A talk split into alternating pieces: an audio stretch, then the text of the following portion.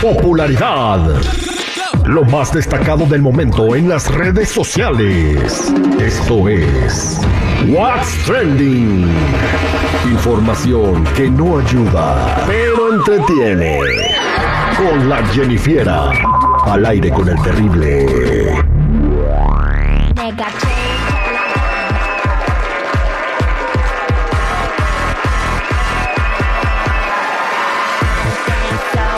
Estamos de regreso al aire con el Terry al millón y pasadito y vamos a platicar con la Jennifiera para ver qué es lo que está comentando la gente en las redes sociales acerca de tus artistas favoritos y cualquier personaje que se haya hecho viral. Personaje, animal, caricatura, etcétera, etcétera, etcétera. Bueno, eso sí. Bueno, pero vámonos con lo primero, chicos. Buenas noticias para los amantes del regional mexicano.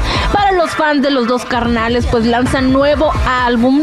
Se llama Los de Siempre, así un número 100 y luego el pre, el cual traerá 11 canciones y aquí les traigo el pedacito. Vine de nada y logré este puesto, gracias a Diosito y a mis viejos. No ha sido fácil, pero no hay pedo. Hubo de todo, pero ahí la llevo. Nada me llevo ni he de llevarme. Lo material nunca va a importarme. Lo que vale realmente es la vida. Amanecer siempre un nuevo día. Son varios años y no he rajado. Yo solamente lo he demostrado. Fueron muchos Ay, ay, ay, muchachos, eh, pues con todo respeto para mis compas de los dos carnales, suena más de lo mismo, la misma letra de siempre. Vine de abajo, trabajé duro y llegué a muy lejos. El madre, hagan. ¿A qué horas van a poner una canción que diga la realidad?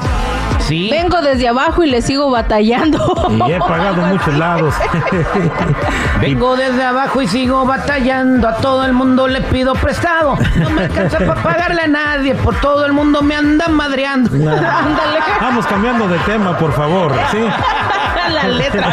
Creo que eso sí nos quedaría más a muchos, ¿no? Esa es la neta del planeta, ¿no? Este, hay todo el mundo cantando esos corridos de cómo estaban de abajo y llegaron arriba. Güey, canten algo diferente. Yo creo que un corrido como el que tú dices, pues imagínate, también, todo México y Estados Unidos se va a identificar con eso, güey, que hablen de cuánto le deben a la tarjeta de crédito La cuando le, cuando le toca Coppel en la puerta. Y ya subieron los huevos y ya subió la gasolina y Oye, Bueno, la- ya se la sabe. Bueno, la gasolina va a llegar a 7 dólares, dicen que en las siguientes semanas. güey. En serio. Así para todos los que tienen carros de gasolina, pues este, que Dios los bendiga.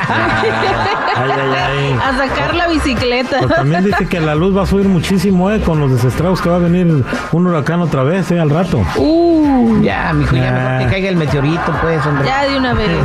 Hay que hacer una marcha, una, un- una- yo creo que a esta marcha sí iría, iría mucha gente, güey. Oh, Si la sí. organiza Para- Paco, no creo, eh. A nuestro amigo Paco Moreno de COFEM, no, y yo creo que si se hace esa, esa marcha para pedir la caída del meteorito, iría Ay, sí, el meteorito. Ay, sí, ya los escuché. Ahorita Ahí voy. no, no. Pero bueno, chicos, vámonos con otra cosa. Esta no es una caída del meteorito, pero sí a alguien se le cayó un familiar del corazón.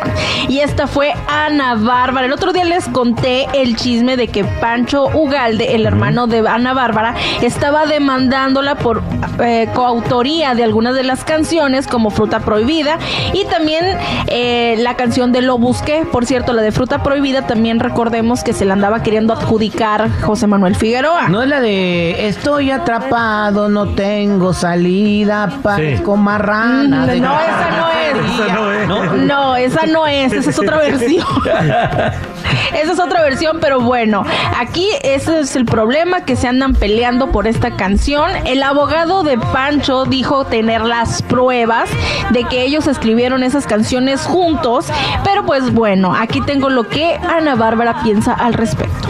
Bueno, siempre va a ser desafortunado tener que lidiar el año pasado con una cuestión mediática de gente gacha de que no, como digo yo en mis canciones, como digo yo en mis canciones, que yo creo que sí, los momentos o las situaciones desafortunadas sí te pegan, pues no soy de hielo, no soy de palo, pero también creo en, en la ley de causa y efecto y me queda claro que eh, van a caer las, están cayendo las cosas por su propio peso, creo que hasta suena además ponerte a aclarar, mis canciones son mis canciones si no tengo nada que demostrar, solamente, y además ni- no, no puede haber, por si tenían duda, todas estas situaciones las han desestimado ya en, en- en la fiscalía por falta de consistencia, de prueba de todo, porque no hay manera. Y ya está, es un chiste y da risa. Dios, ¿qué les puedo decir? Mm, te digo. Mm, Pues es su carnal, hombre, o sea, y se andan peleando por... Ay, Dios mío. Seria, seria. Terry. ¿No, ¿A poco vas a perdonar a tu canal si te deben a lana?